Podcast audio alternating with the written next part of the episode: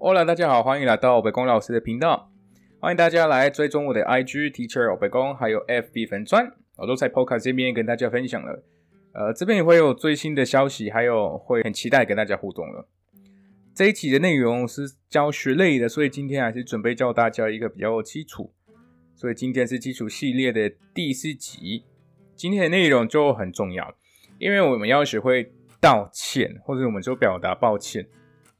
所以可能有在交往的大家，或者有在夫妻有没有在听我的 podcast，或者准备交往了，那赶快把这个内容学起来。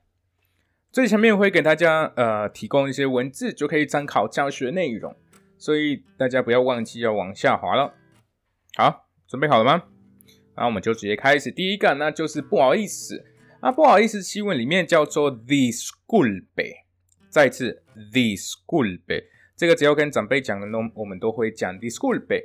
那我们要跟同岁或者比我们年轻的啊，我们会用 disculpa，disculpa。最后一次 disculpa。那这个用法跟台湾会一样，需要问问题的时候呢，我们都会用到。那就会先讲这个字，然后我们再来我们要想要问的问题。那我们跟家人的话，偶尔会用到。比如说，我觉得我的习惯是觉，只要父母可能会觉得有一定麻烦，那我就会讲 disculpa。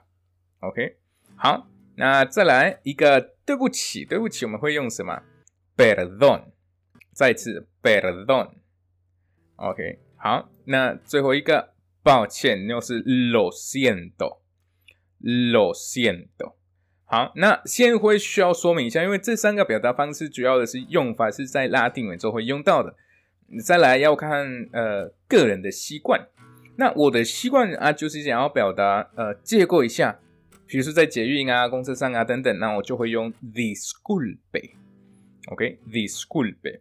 那这个我不会看年纪，我都一路就会用用呃那个长辈的 disculpe，或是不小心撞到别人，我就会说。呃，disculpe 可以，就那个不好意思，或者 perdón，OK。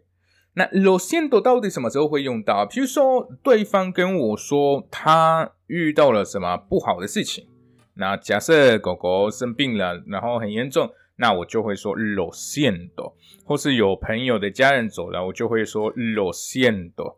那跟英文的替别人觉得 sorry 会一样的。那呃，最后一个需要跟另外一半道歉，那可以用 perdón，当然，或是直接表达呃原谅我，这个也可以。OK，那原谅我们会怎么念？一起念 perdóname，perdóname，或者呃，我们我们我们也可以说 perdóneme，perdóneme，那个是原谅我，但是跟长辈的，或是跟年纪比较大的。